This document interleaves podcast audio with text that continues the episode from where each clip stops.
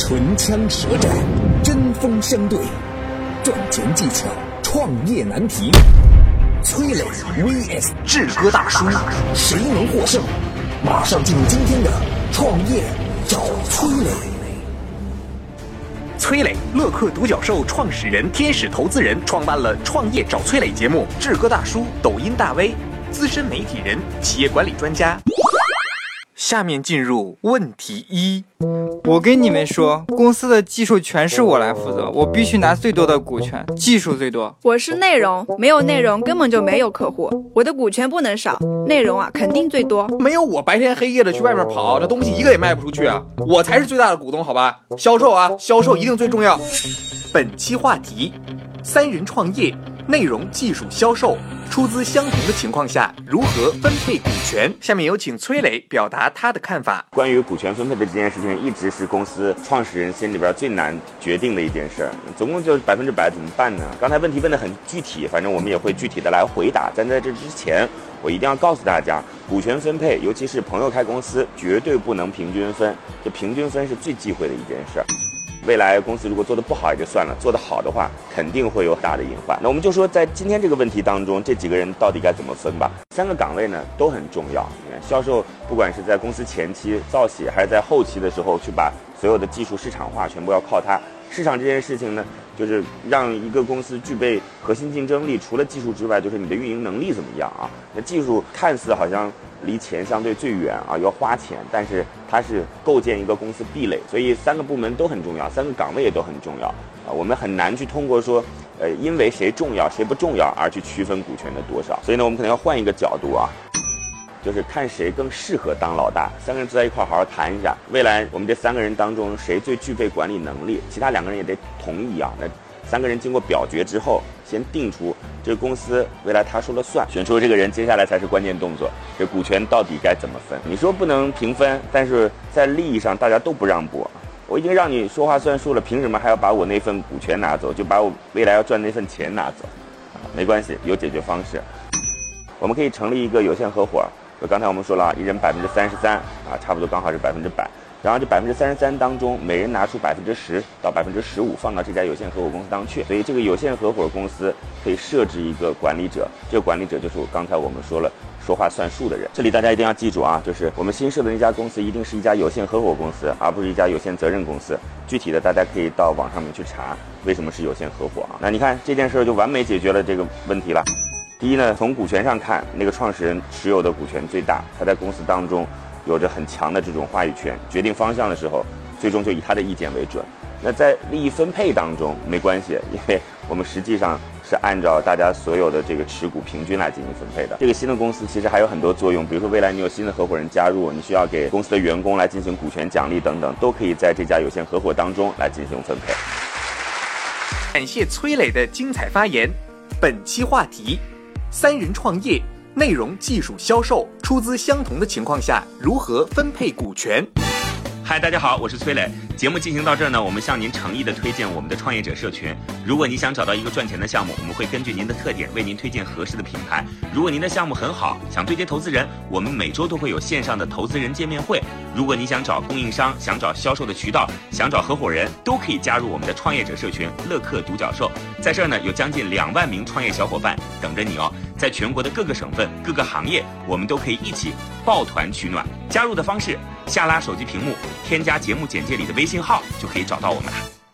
下面有请志哥表达他的看法。这个问题呢，如果是三个人创业，那么理解为应该是就是刚开始创业，那不是创业一段时间了，取得一定成绩了。那在这个阶段呢，任务最重的应该是销售。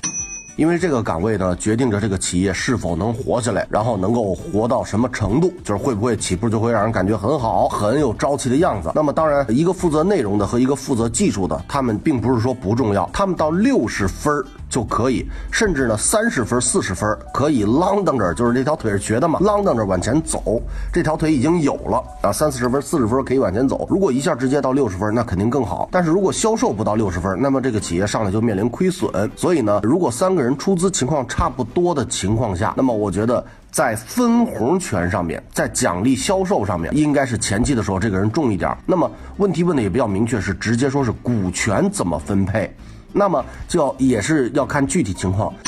负责技术的这个人掌握的是不是核心技术？是不是市面上不容易把握的技术？它是不是核心竞争资源？那负责内容的人也是有其他的这个特殊情况的，比如说这个负责内容的人是不是业内已经知名的人士，有他自己的流量，自带光环？那这些问题呢，要把这个股权的分配都衡量进去。如果三个人都是六十分，都是小白，那么我觉得在前期的时候可以给销售多一些这个股权。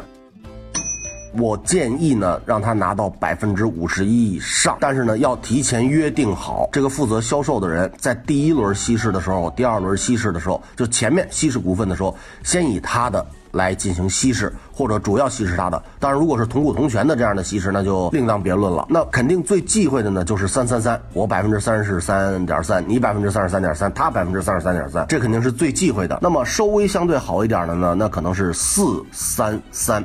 这样呢也可以，当然还要预留出来一些，就是如果有融资打算哈，或者后期吸纳其他股东的打算，那么要有预留的板块。但是呢，四三三其实也不建议，我认为比较合理的这个六二二可能更好一些。那么当达到一定程度的时候呢，可以建议把这个六的这个人的这个股权先行稀释，或者是先行用各种形式转给其他的两个人，在后期的时候取得一定成绩的时候才是这样。感谢志哥的精彩发言。下面让我们来看看社群成员有什么看法。我觉得无论你是做销售还是做技术，一定要拿到决定权，不然以后会很麻烦的。要么百分之五十一领起头来顶住压力，要么百分之四十九坐等分钱。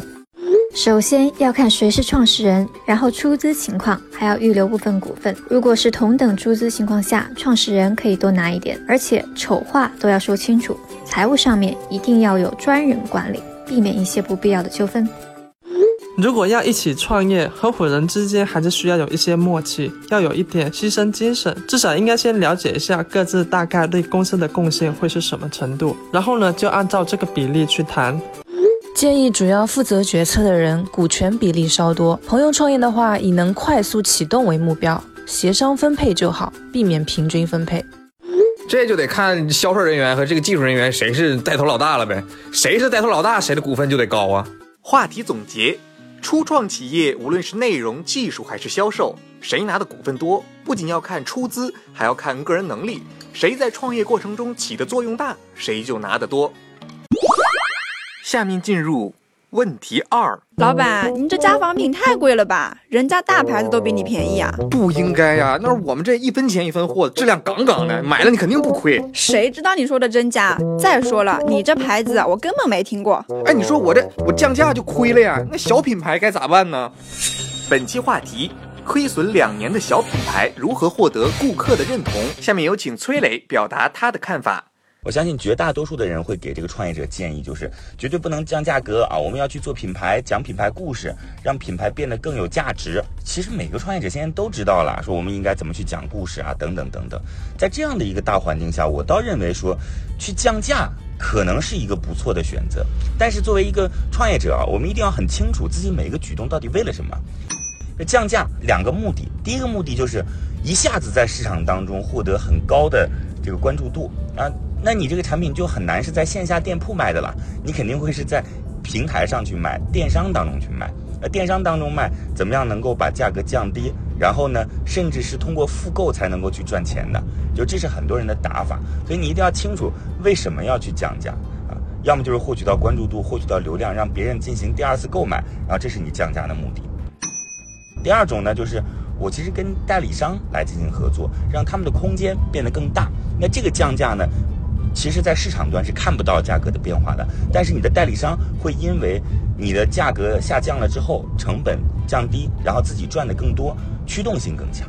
所以，当我们把降价这件事情去思索它最终所链接的那个结果的时候，你的降价就变得有意义了。如果你仅仅只是说我在呃线下的店铺当中打个七折、打个九折，那没有什么本质区别。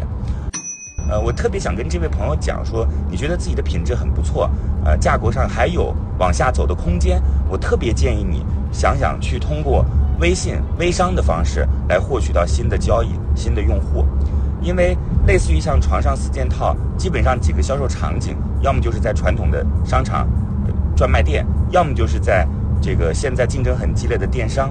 那社交电商最好的一个原因就是因为它是一个体验型的产品，这个体验型的产品可以由销售者来作为信任背书。一旦有了这样的一个信任背书之后，产品卖起来也就会变得更简单一些。另外呢，这个产品本身价格可能会存在一些空间，这个空间也会让销售者变得更有动力，愿意去做这件事情。感谢崔磊的精彩发言。本期话题：亏损两年的小品牌如何获得顾客的认同？嗨，大家好，我是崔磊。节目进行到这儿呢，我们向您诚意的推荐我们的创业者社群。如果你想找到一个赚钱的项目，我们会根据您的特点为您推荐合适的品牌。如果您的项目很好，想对接投资人，我们每周都会有线上的投资人见面会。如果你想找供应商，想找销售的渠道，想找合伙人，都可以加入我们的创业者社群乐客独角兽。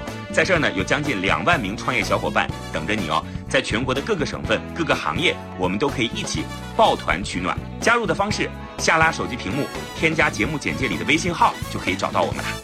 下面有请志哥表达他的看法。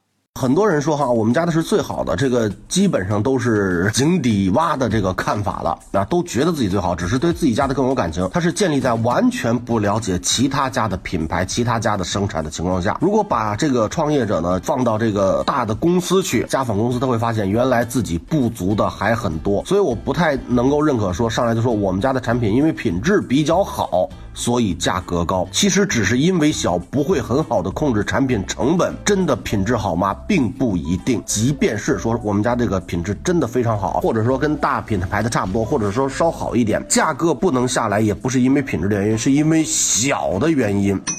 小超市的价格一定干不动那些大型的综合超市，因为大家的这个进货渠道、利润要求，还有这个就是六十分的满足情况，这都不一样。那如果品质真的是比较好，那么服务做的怎么样？大品牌能做到的，类似于家纺的这样的服务呢？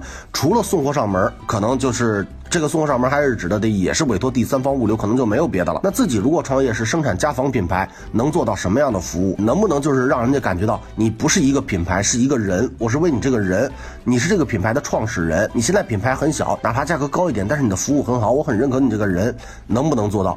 如果只是价格高，在品质上面就并没有明确的凸显，我觉得这个说法是并不太成立的。降低价格，那如果降低了还有利润，当然可以呀。那价格上有优势啊，消费者很简单，哪家便宜去哪家嘛。还是有别的方法获得顾客认同的，那别的方法就是你的服务、你的人，还有你自己该有的这个个性了。服务这个东西呢，价值是完全不能用就是真金白银的这个成本价格来衡量的，是可以创造很多的光环的，创造无限的可能性的。比如说，那么家纺品质，那在床单啊，呃，我们拿窗帘举例啊，床单也一样，有没有私人定制？所谓这个私人定制，哪怕只是比如在床单的角、窗帘的角绣上顾客的名字，或者是绣上这个一个符号。你比如人家是结婚的，那个男的叫强，女的叫红。强红那个，然后画一桃心儿，哎，绣在这个角落里，那这就已经是私人定制化服务了。那对于这个初创来讲，可能只是需要加一个刺绣的这个设备，现在也很便宜啊，也很普及。但是对大厂家就不可能，你到商场去买去啊，或者在网上买，人家还给你私人定制一个名字，类似于这样的。然后。私人在竞争的时候，服务有没有这个？比如说上门洗涤，或者是收购洗涤的这个服务？那床单啊，那个您买了我这个床单，我送您多少多少次洗，在您这买的，那这个洗呢，或者是折价给您，或者是跟一些联盟的这个就是洗衣的品牌店呀，大成联盟上门去取，取完了以后洗，洗完了给人送回去。价格即便高一点，但是呢，就是核摊了这一部分的成本，呃，这也是其他获得顾客认同的方法。当然，方法可以去想。那我们坐下来讨论一个小时、两个小时，那想出三种、五种、十种、八种，是很有可能的。那如果价格你说降低，真的降低了，还有利润，就证明价格只是虚高。降低了，已经到六十分了，不能再降了，再降亏损了。如果到这种程度了，那也要考量。是不是产品的成本没有控制好这个价格？不用说什么大品牌啊，我这个产品质好啊，真的好品质就是要把价格做下去。真的想获得认同，就是要把服务做上去，这是唯一的硬道理。什么大呀小呀，我是创业，有很多家竞争，这些都是过程，都是在强调借口理由。市场只看结果。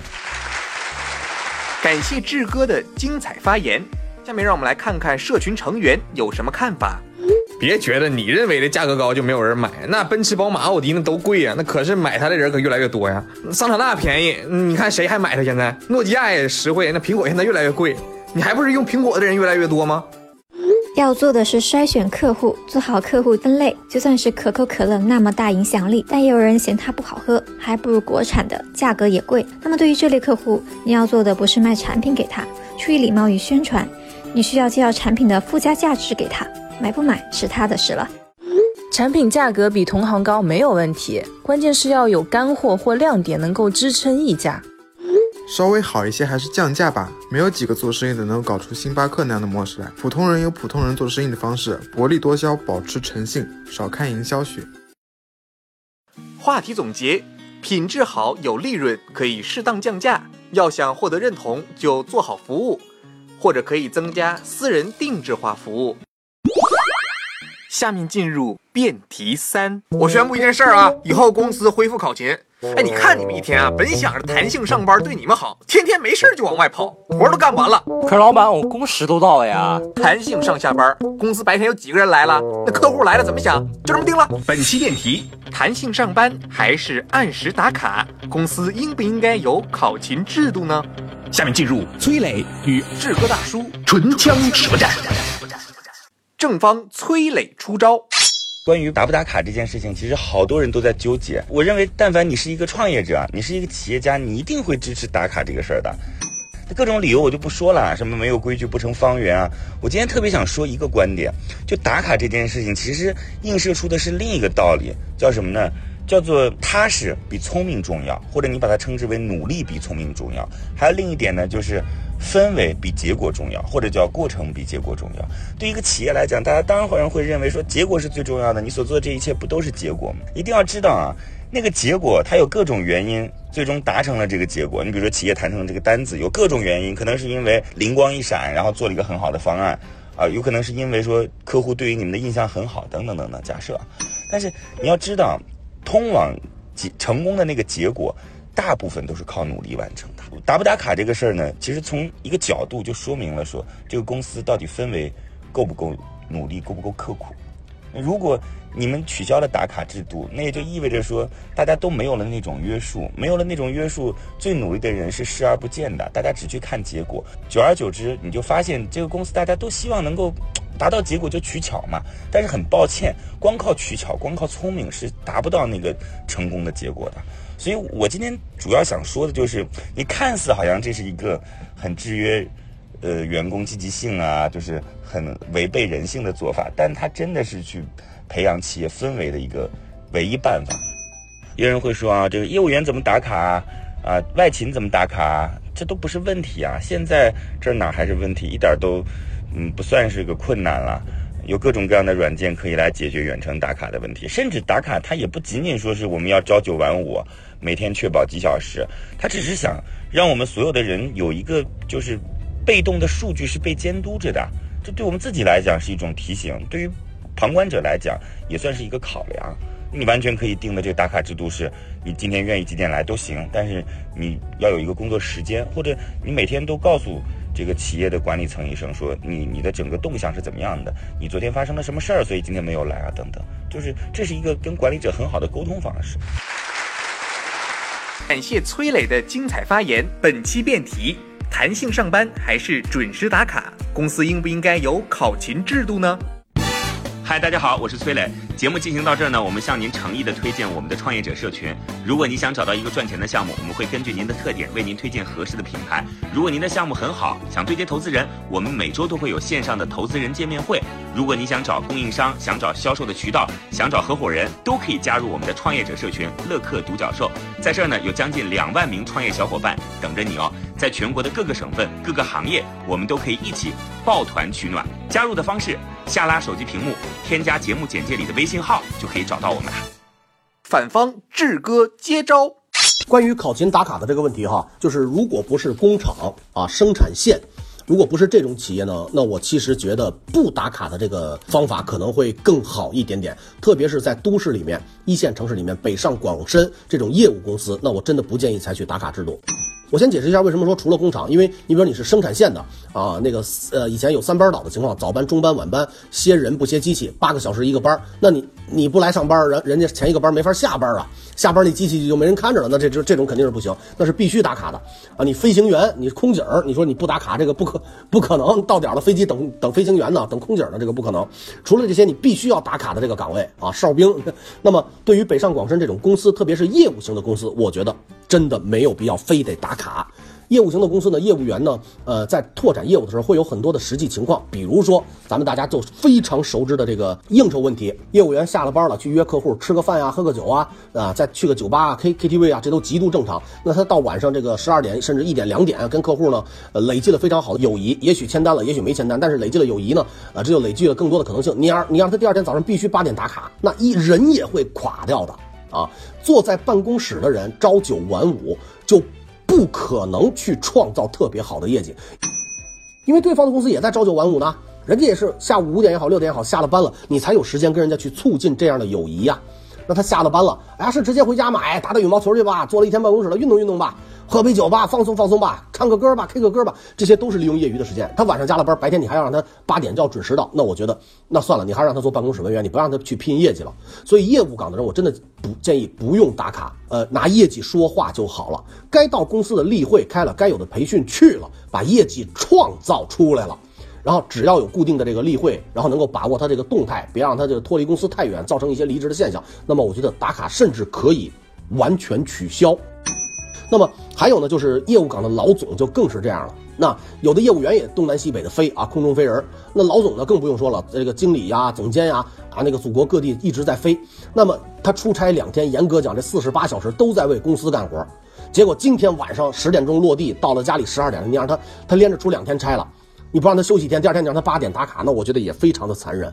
那这样下去，那肯定造成非常严重的这个呃人心的这个就是不满足，这个涣散，甚至是离职率。我觉得很有可能是这样的，所以以业务岗为主，我非常不赞成打卡。我认为应该给他们充分的弹性时间。那跟业务相关的公司的其他的服务部门，也就不能抓业务部门。就是你比如说啊，产品设计部门，严格讲它是技术岗，对吧？产品设计部门严格讲是技术岗，但是呢，你不可能说我八点来了，你这个销售为什么没来？我要把我这个我这个这个产品的这个设计理念告诉你，这是公司下一款要推的这个产品，你必须得了解。到五点钟了，我就下班了。他可能五点钟才有空，他白天一直在跑他的业务，那这属于技术岗的，对于业务岗来讲也是一个服务。你肯定这个技术岗重要不重要？重要。您在研发技术的时候，你打卡可以，但是你在跟这个业务部门来进行沟通的时候，来介绍你这个产品的时候，你就得配合业务部门，因为业务部门才是在一线打打野兽、打肉吃，拿回来肉分给大家吃的。那像这样的服务岗，那我觉得就应该啊配合这个业务部门，可以在这个打卡制度上面，我觉得宽松一些。感谢两位的精彩辩论，下面让我们看一看各位听众对这个辩题有什么看法呢？呃，人都是会有惰性的嘛，不打卡上班的话，我觉得势必会影响工作效率。这个弹性上班啊，听起来好是好，但这样的工作，换句话说就是加班也没加班费呀。不应该弹性啊，不统一时间上下班，有的员工会有落差感，有惰性，这是不能避免的。公司虽然打卡，但是只要你一天满了八个小时就好，没有那么严格。嗯，我觉得不错。我觉得加班打卡就很病态，打卡不必要的加班，除了表面上好看点，就没有其他用啊。今天的节目到这里就结束了，感谢两位的精彩辩论。创业找崔磊，我们下期再会。嗨，大家好，我是崔磊。节目进行到这儿呢，我们向您诚意的推荐我们的创业者社群。如果您想找到一个赚钱的项目，我们会根据您的特点为您推荐合适的品牌。如果您的项目很好，想对接投资人，我们每周都会有线上的投资人见面会。如果你想找供应商，想找销售的渠道，想找合伙人，都可以加入我们的创业者社群乐客独角兽。在这儿呢，有将近两万名创业小伙伴等着你哦。在全国的各个省份、各个行业，我们都可以一起抱团取暖。加入的方式。下拉手机屏幕，添加节目简介里的微信号，就可以找到我们了。